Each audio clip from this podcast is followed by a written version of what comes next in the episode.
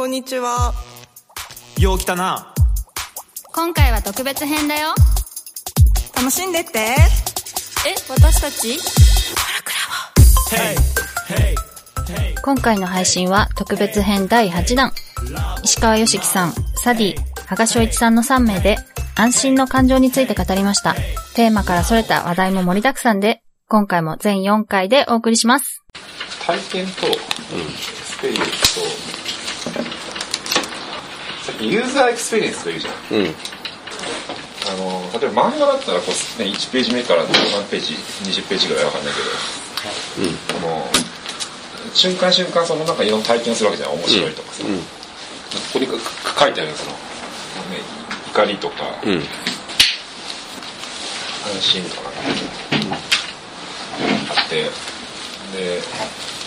人ってじゃあその漫画をい例えば1話読んだという体験を、体験自体感情の起伏でうん。こう表せるじゃんうん。だけどこれどう評価するのかってピピークエンドの法則ってのがあって、うん。うん。うん。人ってそのなんかそのピーク体験とエンド体験をものすごい。重視してそれ以外の体験をあんまり重視しないっていうのがあって、だから終わりよければ全てよしってことはことわざは、うん。あれ本当に正しくて。本だからそのユーザーエクスペリエンスとかっていうとこう最初から最後までどうどう、ね、感情の起伏を作るかって話で。でユーザーエバリュエーションを重視しようとするとピーク体験とエンド体験になるんだよね。映画ってさ、終わりが楽しい方がさ、いいからさ。あなんか良かった気がするよね。そうそうそうそう。だからさ、なんつうの？最後のさ、あの、出演者たちのクレジットをさ、うんあーって思いながら眺めれるのがいいからさ。ああそうだからさ、なんかさ、最後のさ、どんでん返しが重視されるんだよ。ああそうそう変化があったら面白いんだよね、うん。でこの時にずっと俺今日ディスカッションしたいのは人はひ評価する時どういう言葉を持ってるのかっていうのがあってでおお。例えばそのなんかさ評価のこの12個みたいなのがないってことね。そう多分量と質みたいなのがあった時に例えばさ 100m 走とかだったら評価分かりやすいじゃんこれ。こうん。うなんかベストとか、うん。ワワーストみたいな競争すぐ分かるわけじゃん、例えばこの小説みたいのって、売り上げはなんかベストワーストってあるの量量で表せるもんね。その小説の質の評価をどどうしますかって時にさ、いや、これさ、うん俺俺俺、まあ、まさにさ、ここ最近ら悩んでてこれ。ここら辺、実はさ、これについてさ、うん。一個さ、考えてたのがさ、マジでの終わりの中でも考えてて、あの、人って、死に方によって全部評価されちゃうんだよね。ああそうそうそうそうだからさ、自殺をしてしまうと、うん。その人がいろいろやった行為っていうものが、でも自殺しちゃう人だからっていうふうな形で、全部自殺によって染められてしまう。あうん。でもその、ー実は隠し子がいたみたいなそうそうそうそうそうそうそう。ある種、例えば乙武さんの問題だってそうだよね。ああそうだよねうん。乙武さんがね、いろいろ家族以外にもいたっていうことだけで、乙武さんの全行為が否定されるわけやら否定されちゃって、それが評価なんだよね評価になっちゃう。うん。それまでの99%の乙武さんによる、もたらされたこっちの感情が全部無視されちゃったわけじゃん。これってなんだろうっていうので、まず一個思うのが、クロートと素人の差で、クロートは完全にこのピークエンドだけで評価するんだよ。うん、だからさ m 1ってさあのー、なんだろうな審査員と、その世間がずれるのって世間はピークエンドだけでお笑いは面白いかどうかであ判断するんだけどあ素人がピークエンドだそうそうそうそうそうそう。そうでクロートはそうじゃないところの凄さも全体的にずっと見るからあの評価がずれるっていうのがうん、クロートになればなるほどこっちの総量で判断してあこっちの湧き起こされた総量で判断してレストランなんかでも素人はあスペシャリティのある店の方が流行ってうん。あ最後にねティラミス出てくるみたいな。そうそうそう。古い。めちゃくちゃ初期の昔って。コンビニティラミスが売る前の話。ですよそれはバブリーな時代ですね。でもさこれさあれだよね。あのさ和食の美味しいとこ行って世間が高いって言って文句言う時あるじゃん。3万ぐらいの和食行ったりして。あれピークないよね。ないね。和食。うん。最後さ白飯にさちりめんじゃことかでさダラダラしよるよね。でこの白飯他が食えないうまさだなって思ってもピークにもなんないしエンドにならんから。なんだようん。和食のすごい美味しいとこはさうん。クロートにならないと評価しないよね。しないね。しないね。うん。確かにねでここのねうん。はい質のところではいはいなんかうーん小説家とさ俺がさ人間関係築いていく中であそのいい質のものを作ろうとしてそれによっていい質のものを作る中で深い人間関係を築こうと思うんだよね。うんなんだけど戸畑さんの言ってるさうん。うん市場に癒されるっていうことがあるじゃん。あるね。うん、どんな作家でやってても市場がおなんとここの量でかなりこれをやらないと。うんあの満足してくれないねそう。でそうなんだ。結局それってその質の評価っていうのがよくわかんないからなんだよね。結局それがこう最初から前にしてねその売れるものを作ろうとすると。売れるものを。もうちょっと正確に言うと売れるもの売れる作品面白い作品あといい作品。うんそれぞれ特徴が違うと。うんうんでそれでいうとこの質ってのはなんかいい作品な気がするんだよね、うん。売れる作品なんか面白い作品ってなんかこう単純に体験がリッチというかね。ちょうどさ YOSHIKI にさまださ話してなかったんだけどさ、この前さ、すごいさ他のさコンテンツ作ってる人からさ、自分たちが何やってるかっていうのを聞いてさ、すげえ影響を受けたのがあって、ちょっと今週の水曜のブログに書くんだけどさ、売れる作品っていうのは、今の時代を完全に捉えてるわけ。うん。今の時代は完全に捉えてるからそのうわあそれ欲しかったって感じだから例えば今 YOSHIKI がさ喉乾いてた時にあの水もらったとするじゃん、そしたらさうゴクゴクゴクって飲んで美味しかったってなんだけど、うん。あん時の水美味しかったなとはなるかもしれないんだけど誰からもらったかとか意外と忘れるかもしれないわけ。うん。でそれに対してそのそのねコンテンツの会社っていうのはむちゃくちゃ世の中を分析するわけ。で世の中を分析してここに新しい人たちがいると、うん、例えば今の日本だったら LGBT の人たちだよね、うん、でこの LGBT の人たちが何を考えて生きてきたかって言語化されてないと、うん、でこの人たちの感情っていうのを言語化すると実は多くの人が感じてる生きづらさを伝えることになるから、うん、その自分の感情に寄り添ってくれたって気持ちになると、うん、だから今足りないものを満たしてくれたじゃなくて自分が言語化できてなかったものを言語化してくれたっていうものってむちゃくちゃ寄り添ってくれたっていう風になるからうん、10年後20年後もその作品のことずっと覚えてると、うん、それで青春小説とか青春漫画がすごい強いのは、子供は全員未知の感情に来るわけだよね。ね。大人になるとどうなんだろうな大人になるとやれやっていけんのかなっていうふうになるとそこに寄り添う作品ってずーっと自分が大人になってもあん時のあの作品良かったよなっていうふうにして残るから、タッチみたいなもんでそうタッチとかね太宰治とかだね。なんだよそううん。っていうのがずーっと生き残ると。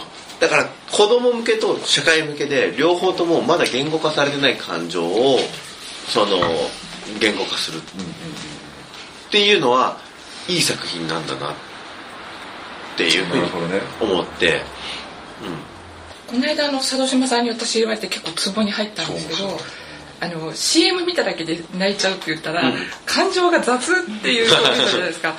あの雑って結構そのマーケットの世界とかでも、映画とかでよくあの100回泣けますとか、あの1万人が泣いたアメリカ全土が泣いたとか、震えたとか、あれってでもある意味雑なマーケットの出し方ですよね。その質に至ってないんじゃないかなっていう気はすまるんですけあど。大きくず絶対にその人の感情が揺さぶられるポイントってあって、うん、やっぱり親子関係だったりだとか、あと別れ。特に死が絡んだ別れとかっていうのはみんなその自分の感情っていうのをスッと思い出しやすかったりするからなんだけれどもその、うん、と親子関係だったりとかその死の別れの時に起きていた感情って、その15秒とか30秒とか、まあ、90秒ぐらいもあるけどの CM ムービーで引き起こされるものよりももっといろいろ感じてるはずなんだよ。それであ本人は。本人はね、うん、でもその感じるぐらいでその感情を消化しちゃってるから、うんだからそこの自分の時に起きた例えば父親との別れっていうものが何だったんだろうっていうふうに感じた時にそれをぴったりと言ってくれてるような小説とか映画ってないだろうかっていうふうに探してそれを一回見てるとテレビ CM とのでの親との別れについてのものとかではそんなに感動しないっていうか。受け取る側の自分の質の方を上げてかなそうそうそうそうそうそう。かいか質というか解像度を上げてるかどうかっていうふうな形かなとは思う。ちょっとね感情センサーが荒くなってるんだろうなってあの雑っていうのは確かに。荒くなってるっていうか基本的にみんな荒くてここは経験値によって細かくなってくるんだうん。結構こんだけ意識しないとあれですね。ざっくりしちゃいますもんね感情、ここの評価なんどういうふうのが重要だと思う？質ですか？そう。うーん。質ってどうやって評価するんだろうでもこのさ俺がさよくさベストセラーコードとかでさ作家にさ物語の型は作るなと。うん、そのもう世の中にある6個の型の誰かに入れろって言ってるのはさもうピークエンドの法則は守れと、うん。ここはもう守らない限り質の話もしてもらえないよっていう、うん、なんかいいこと語るときに服着てから喋ろうよみたいな。よし来てる、いい話してるけど真っ裸だけどみたいなしかも丸見えですやん。来てから話そうぜみたいな。いいこと言う。そこでピークエンドはもう無視しちゃいけないのかなっていうレベルの話かもっていう気もしてる。なんかここはねあんま俺も作家に挑戦させようとしないねなるほどねうん。なんか日常の退屈さを体現できる物語を書きたいとかって言ってる作家とかやっぱたまにいいんだよね。僕は日常が大切でとかっつって、まあいいけど でも感動させてっていう、ね。うん。僕なんかこの質って考えたことある。うーんそのピークエンドでいうと物語の型みたいな考え方じゃないですか。その沢島さんによく言われるのがキャラクターっていう話でその要はその人物が本当に存在しているような感覚をどうやったら持たせられるかとかどうやって少ないページ数とか分量であのーその人となりが理解できたりとか読者が没入できるかっていうその作り方はピークエンドとはまた違うのかなと思って聞いてたんですけど。いやキャラがいるじゃん。はい。いるキャラクターのその魅力を伝えるためにはピークエンドの法則にのっとってそのキャラを説明しないといけない。ああそのなんだろう曲線みたいなものをそうそうそう。だから例えばさ桜木花道っていうのを伝えるときに、はい。桜木花道が湘南高校湘北高校に入って、あのバスケをするまでを伝えちゃうと。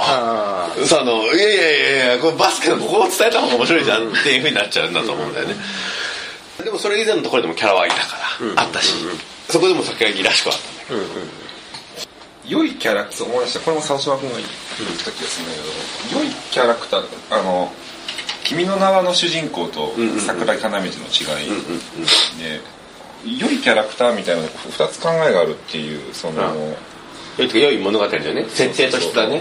自分だからキャラが要は立つ立たないって話で、自分を投影できるっていうこの「君の名はの」あキャラが立ってないと逆に投影できるっていうのと、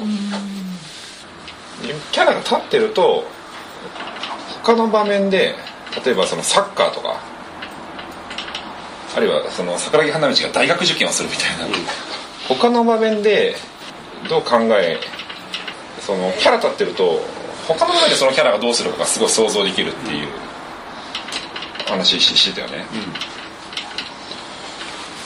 なんかうこっちだと自分との比較が起きるじゃん。ん、うん、分かる。うん。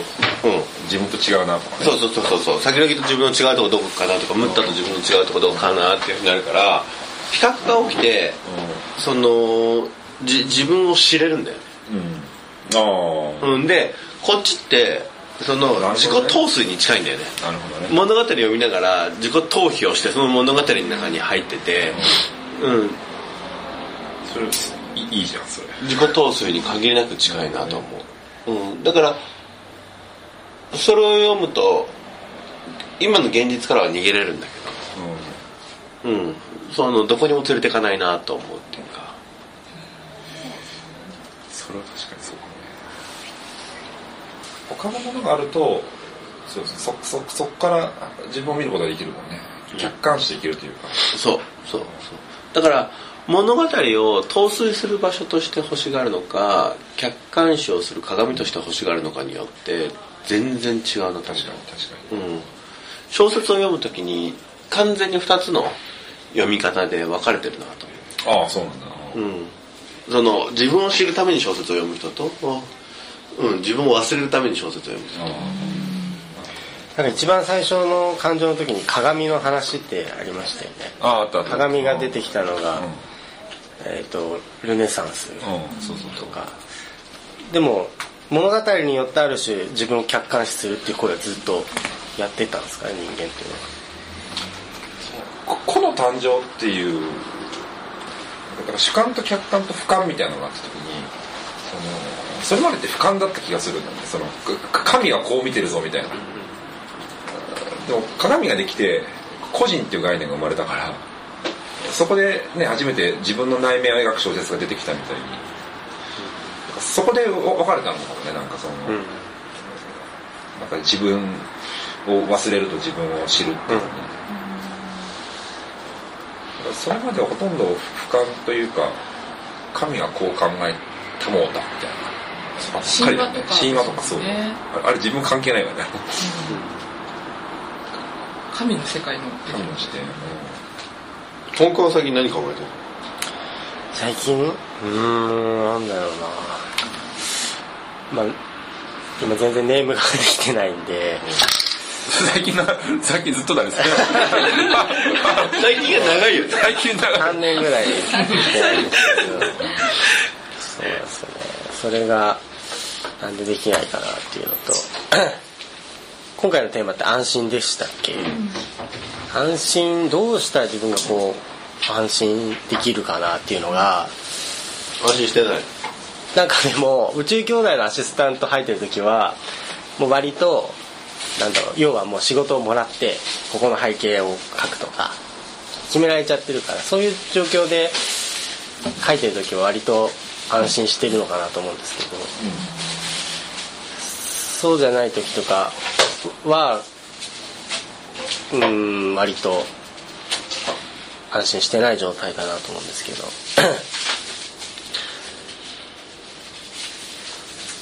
ただなんか不安が消えてる状態がイコール安心っていうわけでもないのかなっていう。